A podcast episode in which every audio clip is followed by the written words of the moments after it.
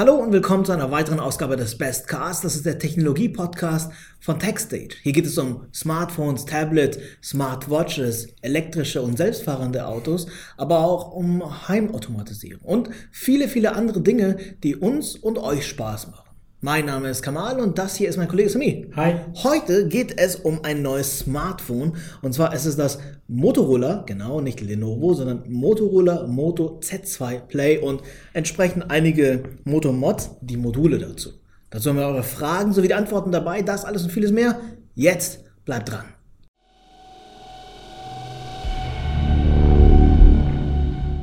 Wir wollen heute über ein neues Smartphone sprechen. Wie angekündigt, es ist das neue Motorola Smartphone und ich sage ganz bewusst Motorola und nicht Lenovo, weil die Geschichte kennt ihr ja bereits.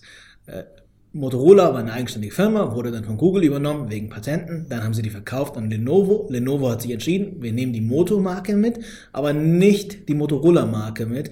Haben also langsam, langsam Motorola runtergefahren, merken plötzlich, die Marke hat doch viel mehr zu sagen, als tatsächlich Lenovo es, äh, es äh, tut, weil Lenovo ist immerhin eine chinesische Firma.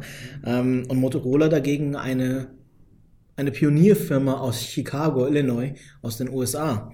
Also haben sie jetzt langsam wieder äh, angefangen, Motorola zum Leben zu erwecken. Und unter anderem mit dem Moto Z2 Play.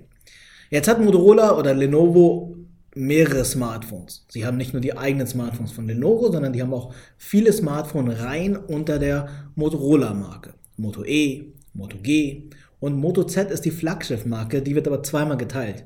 Einmal zwischen den Play-Modellen und einmal zwischen den Force oder den reinen Z-Modellen. Das aktuellste, um es kurz zu fassen, ist das hier, Moto Z2 Play. Z2, also zweite Generation. Richtig. Und das ist es. Die zweite Generation des Z2, um es mal ganz kurz äh, auf den Punkt zu sagen, äh, was, was Motorola aktuell oder Lenovo machen. Das Smartphone ist leichter, dünner und schlanker geworden insgesamt. Ist besser geworden? Weiß ich nicht. Kann man das so sagen? Ja, kommen wir gleich zu.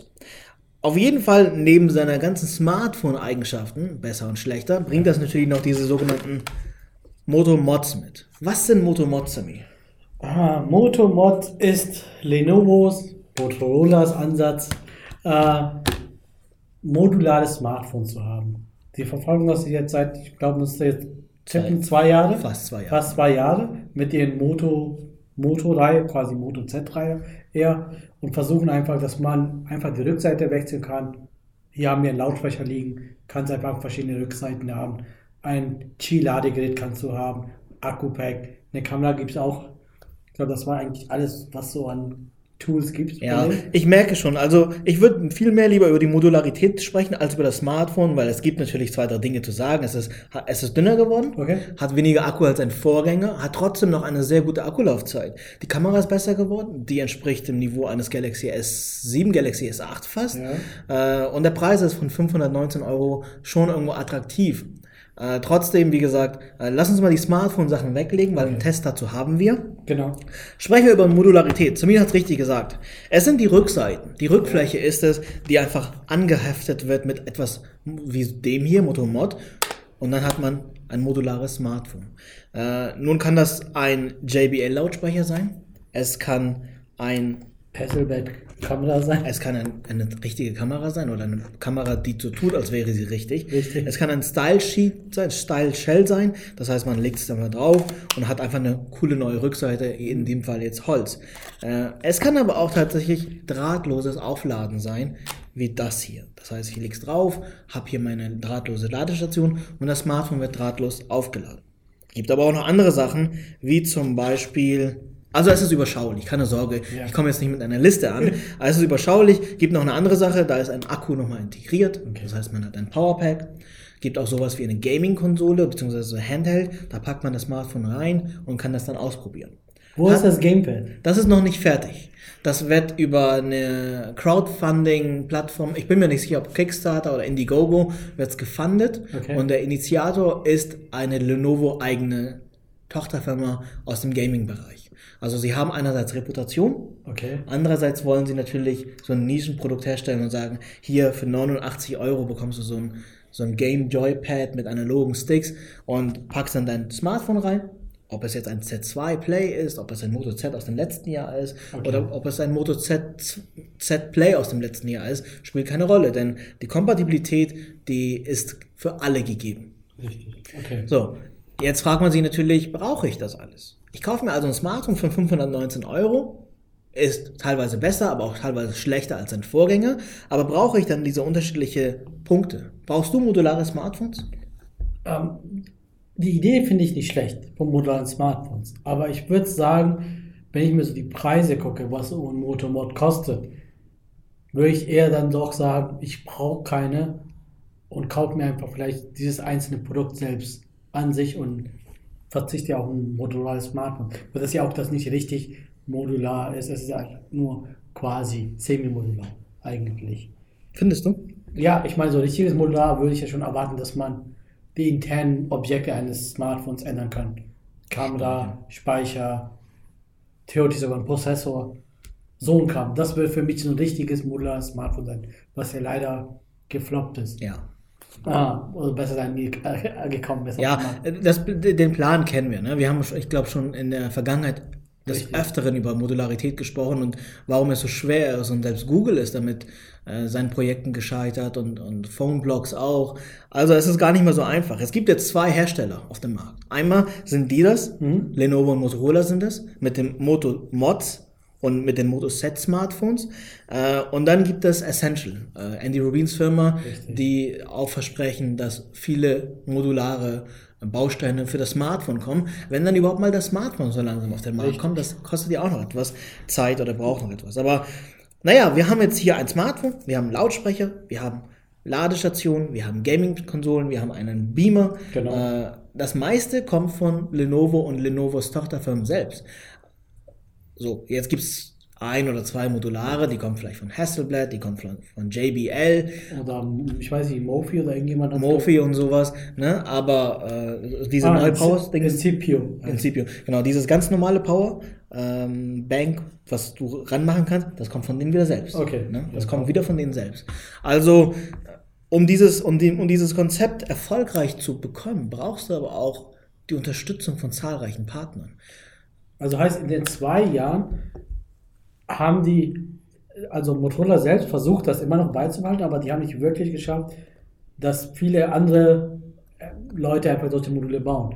Am Ende bauen die das meiste Zeug irgendwie doch selbst. Genau. Außer bestimmten Ausnahmen. Genau, das, das meine ich nämlich. Ne? Du sagst einerseits ist der Preis, okay, das stimme ich mit dir überein. Preis ist eine Sache, aber wenn diese, wenn diese, wenn diese Verpflichtung von, aus der aus der Ökonomie einfach fehlt, dann kommst du mit sowas nicht weit. Richtig. Ja, JBL Soundboost, schön, habe ich Das ja, ja, klar, aber das ist ja auch eher so eher eine Partnerschaftssache, als JBL gesagt Ja. hat, so, hey, wir machen das doch für euch. Das Teil wird übrigens mitgegeben. Also falls ihr euch das Telefon kauft, für 519 Euro in Silber oder in Gold, gibt es Soundboost 2 dieses Mal mit. Und der Unterschied zum Vergleich zu Soundboost 1 ist, dass äh, der Lautsprecher jetzt eine echte Textiloberfläche hat und nicht mehr dieses geriffelte Metalldesign Ah, okay. wie letztes Jahr.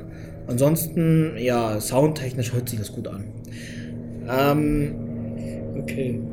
so jetzt Ist fliegt hier wieder ein laut, lauter Helikopter durch die Gegend. Ich dachte, G20 ist zu Ende. G20 zum Glück zu Ende. Aber ja, genau das meine ich. Ne? Preis ist eine Sache. Natürlich muss es attraktiv und erschwinglich sein, muss einen Mehrwert bieten, aber gleichzeitig muss auch die Auswahl, die Vielfältigkeit da sein. Richtig. Und nicht nur Lenovo und Motorola und Motorola und Lenovos Tochterfirmen, sondern klar JBL, klar Hasselblad und klar Incipio, aber weiter, weiter, weiter, weiter. Und, da, und damit stirbt oder steht das Projekt.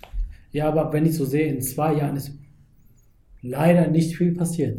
Glaubst du, dass das langfristig was passiert? Weiß ich nicht. Also sie versprechen auf jeden Fall den Kunden, dass das Konzept eine Kompatibilität hat von länger als drei Jahren. Okay. Das heißt, wenn du in drei Jahren immer noch das Telefon besitzt und sie bringen neue Module raus, dann wird es kompatibel mit deinem alten Smartphone sein. Ähm, aber nach wie vor, man weiß das ja nicht. Und LG hat sie auch versucht. LG ist hochhaus gescheitert mit allem, was sie versucht haben. Stimmt, die haben es ja nach einem Jahr das Projekt wieder aufgegeben. Ja, es ist nicht so einfach, würde ich nur sagen. Aber eine Sache bleibt, wenn sie nicht das machen, was wollen sie dann machen? Richtig. Sie können sich nicht abheben von der Konkurrenz. Wir sehen ja die Hersteller, Sony, HTC, die haben klasse Smartphones. Auch LG mit dem G6. Aber gegen Galaxy S8 und ein iPhone kommen sie nicht an. Das heißt, man muss sich abheben. Und wenn sie das nicht machen, dann können sie genauso gut auch lassen, Smartphone zu bauen. Richtig. Es rechnet sich dann nicht. Also hoffen wir, dass Motorola da was Gutes macht. Das, was sie machen, ist jetzt von der Progressivität her nicht so steil, wie man das vielleicht sich erhofft. Aber äh, mal schauen, was die Zukunft noch bringt. Jo, bin auch gespannt. Also ich hoffe mal, dass die das doch längerfristig durchziehen, also noch ein paar Jahre, damit, wenn man sich so ein Modul kauft, bist du ja quasi auch gezwungen, dein nächstes Gerät auch bei Lenovo und Co. zu kaufen. Ja, Außer du verkaufst das alles wieder. Klar, du hast da halt deine Module gekauft und hast natürlich diesen, diese, dieses, äh, diese Bindung an das Ökosystem von Motomod. Genau. Ne? Ist richtig. Damit erhofft man sich vielleicht. Wenn die Geräte nicht schlecht sind, kaufst du dir natürlich wieder ein Motomod. Es sei denn, du bist hochaus enttäuscht und sagst so, nie wieder ein Motomod oder ein Moto-Set-Smartphone, Ja. äh, dann machst du das natürlich nicht. Ansonsten ist das Telefon grandios. Also ich mag es sehr. Es ist schlank, es ist ausdauernd, auch wenn es weniger Akku hat als sein Vorgänger. Die Kamera ist toll, ähm, das Display ist gut, mir gefällt die Verarbeitung, Fingerabdrucksensor, äh, sauberes, schönes Android. Ja. Ähm, Lenovo hält sich leider nicht mehr so sehr dran wie Motorola zu seiner Zeiten, zu sagen, wir machen jetzt Clean Android und aktualisieren das stetig. Das ist zwar Clean Android, aber es wird nicht mehr stetig aktualisiert. Also da hat es ein bisschen gescheitert. Ah, okay, die haben uns ein bisschen nachgelassen. Wir müssen nachgelassen. Da, wenn du ein super sauberes, stets aktuelles Android-Smartphone willst, Pixel. sehr gut. Die Antwort wollte ich von dir hören. Leider gibt es nichts wirklich Ja. anderes. Das stimmt. Okay. Okay, äh, wenn dazu nichts mehr zu sagen ist, würde ich sagen, gehen wir zu den Fragen rüber. Ich habe da nichts mehr zu sagen. Okay, ihr habt das letzte Mal Fragen eingereicht. Wir haben aber auch noch Fragen, wie ich festgestellt habe, von jemandem von sieben Monaten, der uns freundlich darauf, äh, dazu erinnert hat, das nochmal zu beantworten. Äh, wenn ihr Fragen zum nächsten Bestcast habt, könnt ihr sie jetzt auf YouTube stellen und Samir und ich gehen sie dann das nächste Mal durch. Ihr könnt aber auch auf Techstage gehen und dort im Kommentarbereich eine Frage hinterlassen und auch dort schauen wir drauf. Jetzt aber die Fragen, wie gesagt, aus der Vergangenheit, nämlich die vom letzten Bestcast. Die erste Frage kommt von Racer911er und er fragt, in den Einstellungen von Samsung, in den Einstellungen des Samsung Galaxy S8 kann man schnelleres induktives Laden aktivieren. Dann beginnt aber der Lüfter der Ladestation zu laufen. Ist das schädlich? Hm. Also grundsätzlich kann man sagen, wenn der Lüfter läuft, dann läuft er deshalb, weil Hitze erzeugt wird, die nicht den Akku berühren soll oder die nicht den Akku tangieren soll, sodass er durch Hitzeentwicklung Qualitätsverlust hat, also Speicherkapazität verliert. Ähm, schädlich wäre das, glaube ich, nur dann, wenn der Lüfter nicht mehr läuft. Das heißt, solange der Lüfter läuft und die angemessene äh, Kühlung stattfindet, ist alles in Ordnung. Genau, ich kann mir gut vorstellen, dass bei so einem Verfahren, wenn es quasi nicht mehr warm ist, dass diese Luft dann natürlich auch irgendwann mal auch abschaltet und dann sich wieder einschaltet, wenn es doch zu wieder warm wird. Und nicht vielleicht ständig den Lüfter anlässt. Genau. Aber Samsung hat sich bestimmt da was gedacht beim originalen Netzteil. Dann äh, eine Frage von jemandem, dessen Namen ich leider nicht aussprechen kann. Ich sollte das mal heimlich üben. Atustan, Atustan J fragt. Kann man unter Android feststellen, wie stark der Akkuverschleiß momentan ist? Wäre interessant, wenn man ein gebrauchtes Handy kauft und das überprüfen möchte. Das funktioniert gut unter macOS und iOS über Programme wie Coconut Battery und so weiter. Du hast nachgeschaut gehabt? Ja, ich habe nachgeguckt. Also Android selber bietet keine Möglichkeit an, dass man diese Daten auslesen kann. Oder besser gesagt, die werden gar nicht Erfasst. erfasst oder gespeichert, dass die, du könntest dir theoretisch sowas merken, aber nach dem Reset werden die Daten wieder weg. Also heißt, beim Gebrauchthandy könntest du es zumindest nicht mehr nutzen. Ja. Du kannst für dich natürlich aufschreiben, mit einer App überprüfen, was für Ladezyklen du hast, aber für ein Gebrauchthandy bringt dir das leider dann nicht. Okay. Flixus M fragt, ich habe momentan einen Full HD LED Fernseher von Philips, schon in die Jahre gekommen und liebäugle aktuell mit einem 4K, nur bin ich momentan mir nicht sicher, ob es sich lohnt, ein LED zu kaufen oder lieber ein OLED zu kaufen. Äh, was denkt ihr, wird sich das preislich entwickeln? Momentan ist die Lage etwas schwierig mit 55 Zoll oder 65 Zoll. Was haltet ihr von OLED? Also grundsätzlich OLED finde ich großartig, tolle Bildqualität. Das Problem an OLED ist einfach nur, der aktuelle Markt ist derart schwierig, was OLED angeht, denn es gibt nur einen einzigen Hersteller und das ist LG Electronics. Und wenn du als ein einziger Hersteller die Kapazitäten hast, dann wirst du natürlich den maximalen Preis verlangen.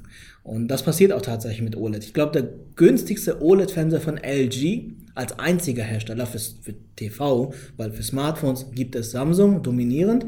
Es gibt auch noch andere chinesische Firmen, aber in größerer Masse kommen sie nicht. Wir gehen aber dann vom Thema ab. Bleiben wir beim Fernseher, da ist LG der einzige. Und der günstigste ist dann bei 1799 Euro, 1899 Euro. Und das ist 50, 55 Zoll. Das ist teuer. Das ist teuer. Wenn du dir LCD-Preise anschaust, IPS-Panel anschaust, ähm, Samsung hat dagegen was ganz anderes. Samsung setzt auf Quantum Dot Technologie Genau, mit QLED.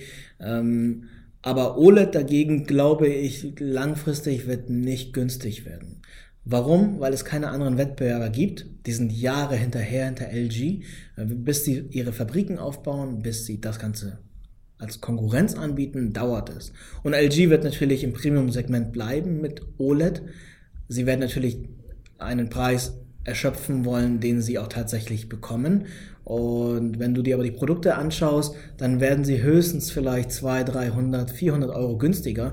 Dann ist aber schon Produktlebenszyklus erreicht. Das heißt, neuere Technologie ist vorhanden. Wenn ich könnte, würde ich mir auch einen OLED-Fernseher holen. Ich will auch mir einen neuen Fernseher zulegen.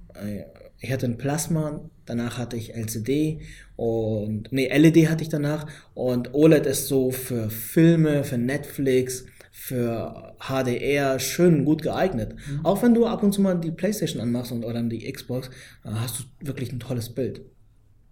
Aber ohne großartige Investitionen darin kommst du dann nicht heraus. Ja, und 1700 muss ich sagen, ist schon viel Geld für einen Fernseher. Ja, für 1700 kriegst du hier und da in Deals schon 65 Zoll Curve. Meine ich deswegen. Äh, tolle Fernseher. Die sind Richtig. schön dünn, haben guten Energieverbrauch, also einen optimalen Energieverbrauch, Genau. aktuellen Energieeffizienzklasse A. genau, plus. 75 Euro ist das viel Geld. Ich würde dir empfehlen, ähm, ja, OLED ist klasse, nimm viel Geld in die Hand, aber für das gleiche Geld bekommst du deutlich bessere Fernseher von Sony oder von Philips oder sowas. Oder von LG, es muss ja kein OLED dann sein. Ja, stimmt. Die haben, ich habe ja auch einen LG-Fernseher. Ich auch. LED. LED. DCM Line fragt, meine Frage habt ihr immer noch nicht beantwortet, hat mir einen Link geschickt. Seine Frage ist derart komplex, dass sie nicht in einem Bestcast beantwortet werden kann. Weil es geht bei dir ja darum, dass du ein Startup gründen willst mit Drohnen, ähm, wo ich das gesamte Geschäftsmodell noch nicht so richtig verstanden habe. Ich würde dir empfehlen, das, was du da machst, erst einmal ein wenig geheim zu halten, nicht mit allen Zahlen gleich rauszugehen und dir jemanden zu suchen, der um, das eine oder andere davon versteht und auch betriebswirtschaftliche Kenntnisse dir vermitteln kann, ohne dass man öffentlich darüber spricht. Also das würde ich eher machen, als das groß auf YouTube zu machen. Ja. Woodpicker fragt, hat Google Home auch eine Art Amazon Skills oder die Möglichkeit, das zu installieren, beispielsweise verschiedene Smart Home Dienste einzubinden? So etwas wie Skills gibt es bei Google Home, die nennen, nennen das dann Actions. Ähm, man muss aber die selbst nicht integrieren. Google hat damals gesagt, dass sie diese Actions selbst sich anschauen werden von Entwicklern und sie dann auch äh, freigeben werden. Also gesamt freigeben für das gesamte Ökosystem. Das heißt, wenn morgen also etwas Neues verfügbar ist, dann musst du nichts aktiv in deinem Smartphone oder der App einstellen, Richtig. sondern du sagst es einfach nur und das funktioniert, weil Google es im Backend in der Cloud schon freigeschaltet hat. Genau. Also hier läuft wirklich alles über Google. Also manuelles Installieren, Deinstallieren brauchst du nicht. Google gibt es quasi für alle frei und wenn du es nutzt, wird es für dich aktiviert in dem Sinn. Genau. Manuel P. fragt, lohnt sich noch ein Apple TV 4 zu kaufen oder denkt ihr, es wird in diesem Jahr noch etwas Neues geben? Kannst du dazu was sagen? In dieses Jahr sollte es eigentlich was Neues geben, weil das Apple TV 4 kann kein 4K. Also ich vermute mal, dass Apple mal auch langsam ein Apple TV zeigt, was 4K fähig ist. Kann ich mir gut vorstellen. Aber wenn du sagst, du brauchst kein 4K und kannst auch dann mit der alten Hardware leben, wieso nicht? Wenn du jetzt einfach nur zum Streamen und so ein Kram nutzt. Wenn du aber eher wirklich Apps-mäßig was machst, spielst darauf, da würde ich vielleicht warten. Vielleicht kommt da eine bessere Hardware. Okay.